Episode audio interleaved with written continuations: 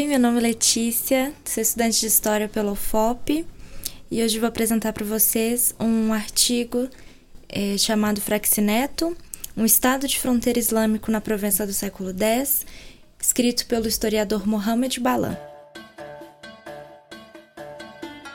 Ele busca nos dar um panorama da atuação muçulmana na Provença do século X e oferece uma nova perspectiva em relação aos estudos tradicionais acerca do tema. Nesse podcast, eu espero poder apresentar um pouco desse artigo para vocês e seus pontos principais. O que caracteriza um Estado de fronteira islâmico? Quais são suas particularidades e conexões com outras partes do mapa? E também a historiografia, ou seja, como tem sido abordado esse tema através de outros trabalhos e suas respectivas fontes. Considerava-se o século VIII como o fim da presença muçulmana na província. Na Provença, após a derrota da Frente Almeida pelo exército franco. No entanto, o que nos demonstra o Balan é um restabelecimento das atividades muçulmanas no sul da França, militar, política, econômica, cultural, através de um estado de fronteira islâmico, em Fraxineto revelados através de documentações primárias, arqueologia, interconectado com a Península Ibérica, o Mediterrâneo e a Europa cristã. Fraxineto então se caracterizava por ser uma fortaleza quase impenetrável, cercada por mar e pelas florestas, conquistada por uma incursão de marinheiros andaluzes que, apesar de pequena, não possuía tantas dificuldades assim para invadir, devido aos diversos conflitos internos oriundos do Império Carolíngio e que logo mais diversos outros guerreiros foram convocados para se juntar a eles, culminando assim numa enorme expansão do poder andaluz em diversas cidades provençais. Curiosamente, esses guerreiros eles pouco, inter, pouco interferiam nas estruturas políticas, administrativas, religiosas dessas cidades. Eles possuíam uma gizia, que era basicamente um tributo, um imposto, onde esses senhores pagavam a eles e poderiam continuar é, professando a sua fé e administrando as suas cidades, sem nenhum problema. Quando esses guerreiros andaluzes começaram a estender a sua expansão para além dos Alpes, eles começaram a incomodar Hugo de Arles, o atual rei da Itália nessa época, que decidiu reagir contra esses muçulmanos. Mas o que surpreendentemente aconteceu é que ao final ele teve que se aliar a esses guerreiros gazis por estratégia política contra o seu rival pela coroa italiana e também numa tentativa de proximidade da autoridade omíada em Córdoba, Abdurrahman III. Dessa maneira é possível estabelecer um quadro com as relações entre muçulmanos e não muçulmanos, com colaborações com seus conflitos e as suas trocas. A queda de Fraxineton, por outro lado, ele possuiu diversos fatores. Podemos destacar a expansão para o Vale Rodano, território de Otto I, que em um acordo diplomático com Abdurrahman III acreditava que o califado poderia dar um fim às suas atividades, a confrontos com húngaros, ao sequestro de Maiolo, um abade que posteriormente organizou uma semi-cruzada juntamente com outros nobres, e assim Fraxineto teve seu fim em 972, ou 990, como aponta algumas outras fontes. Dessa forma, o que era de fato então um Estado de fronteira islâmico? Esse termo Estado de fronteira islâmico, segundo Balan, não está relacionado a uma estrutura extremamente organizada, burocrática, com a palavra Estado denota ocidentalmente, mas sim configura-se como um assentamento militar Segundo ele, abre aspas, uma região de fronteira autossustentada entre a Península Ibérica Islâmica e a cristandade franca, e ainda que não houvesse uma liderança centralizada, os grupos autônomos muçulmanos, Yazis, eram engajados na jihad, fecha aspas. Dessa maneira, é possível a gente compreender que os muçulmanos de Fraxineton haviam motivações tanto econômicas quanto religiosas para a manutenção dessa, desse estado de fronteira na província. O seu estabelecimento ele é entendido através da expansão marítima no Mediterrâneo dos séculos 9 e 10, que foram facilitados pelo enfraquecimento das defesas navais carolíngias e que tiveram várias motivações econômicas, mas também jurisprudentes, que foram essenciais para esse esforço de guerra e para a criação desse Estado de fronteira islâmica.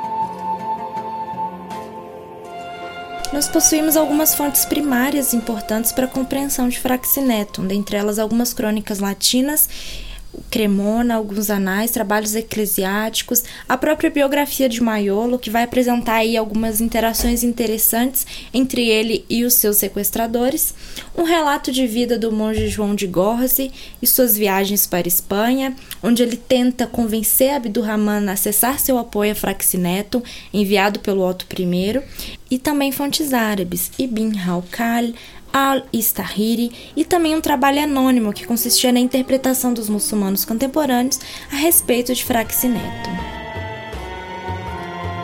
Nesse sentido, a gente pode dividir em duas abordagens principais assim no campo historiográfico. A primeira é uma abordagem mais tradicional, preocupada em estudar um contexto regional de Fraxinetum e da Provença, a cronologia da presença muçulmana e as implicações disso na vida eclesiástica.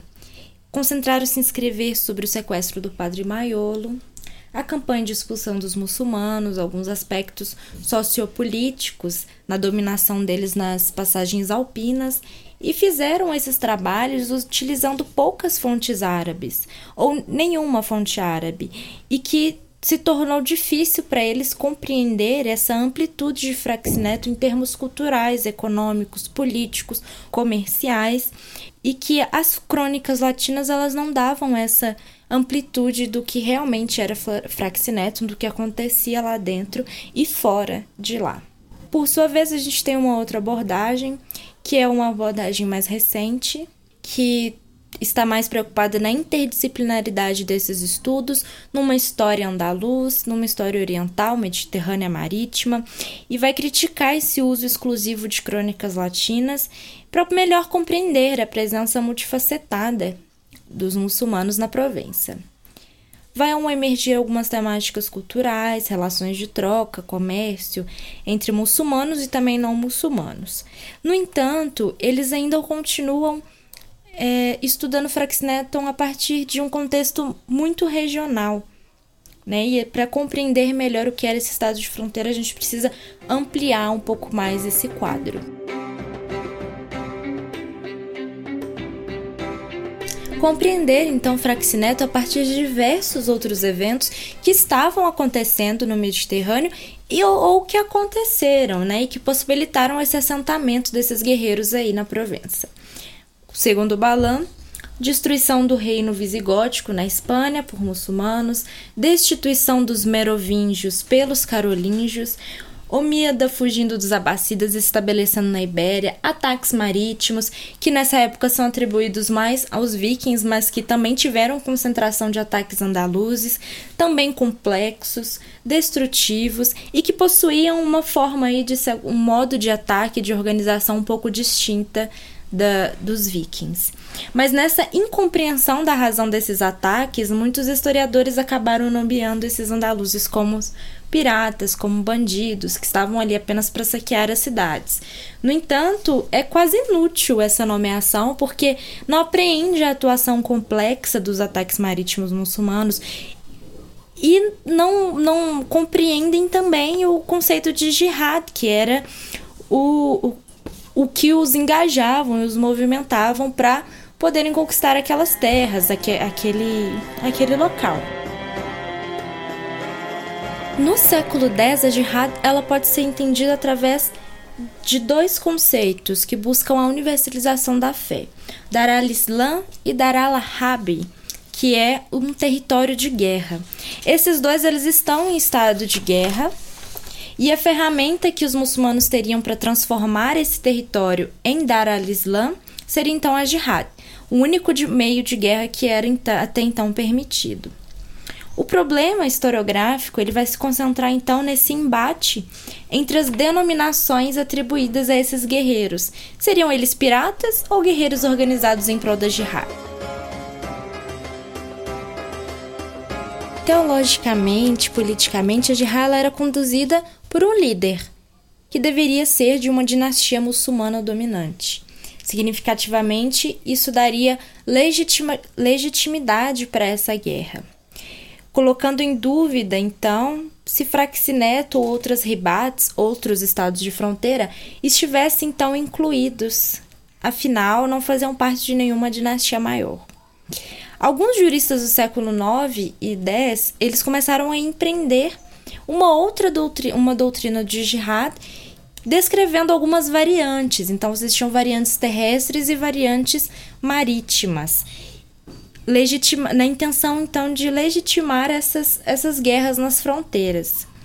No início do século IX, surgiu, então, o conceito de jihad particular, onde você se transfere a liderança dos califas para os guerreiros voluntários.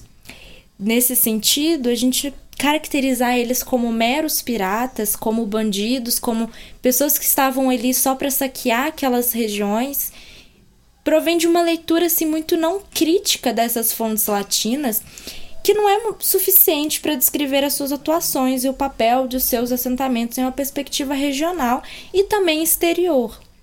Esses cronistas latinos, eles comparavam as atuações e a violência muçulmana às incursões vikings. Estavam muito mais preocupados em colocá-los como um castigo de Deus, uma, uma repreensão divina, do que compreender realmente o que, o que era aquele estado de fronteira islâmico. Dessa forma, o Fraxineto também é caracterizado em outras fontes não somente como lugar de concentração de atividades militares, mas também em outras atividades como o cultivo, como a exportação de madeira, óleo, inclusive para o Califado de Córdoba.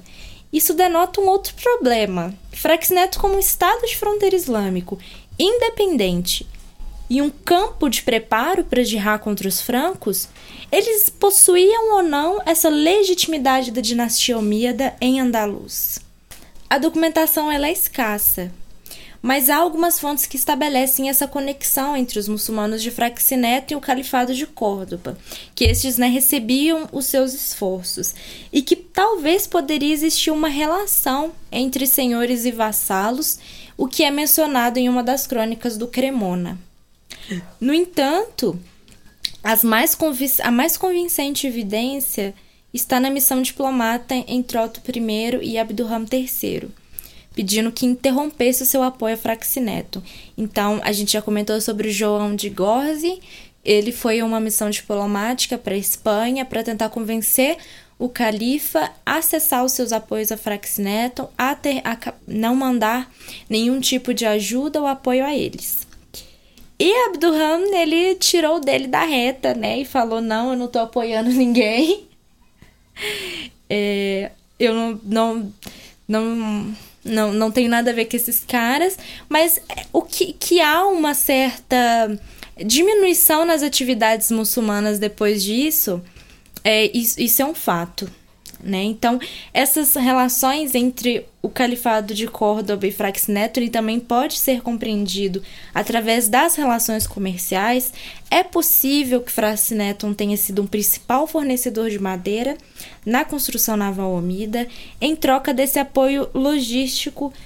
E, no entanto, né, por medo dessa reação militar e econômica dos poderes da Europa, sobretudo das cidades-estado italianas, o califado não proporcionou nenhum mais apoio, ao menos oficial, se ele estava fazendo, legitimando aquele estado, se ele estava apoiando aquele estado, não era oficial, era algo mais na, na surdina. Bom, enfim, o objetivo desse podcast ele tem sido demonstrar, a partir do Mohammed Balan, esse embate entre essas historiografias tradicionais e mais recentes, que caracterizam esses guerreiros gazes como meros piratas que estavam no território com intenções de saquear, de destruir, em detrimento a uma nova perspectiva que estava pautada aí na compreensão da jihad, tanto marítima como particular, e que intera interagiam fraxineto em micro e macro escala nas relações militares, comerciais que se estabeleceram e na concepção de Fraxineto como um estado de fronteira.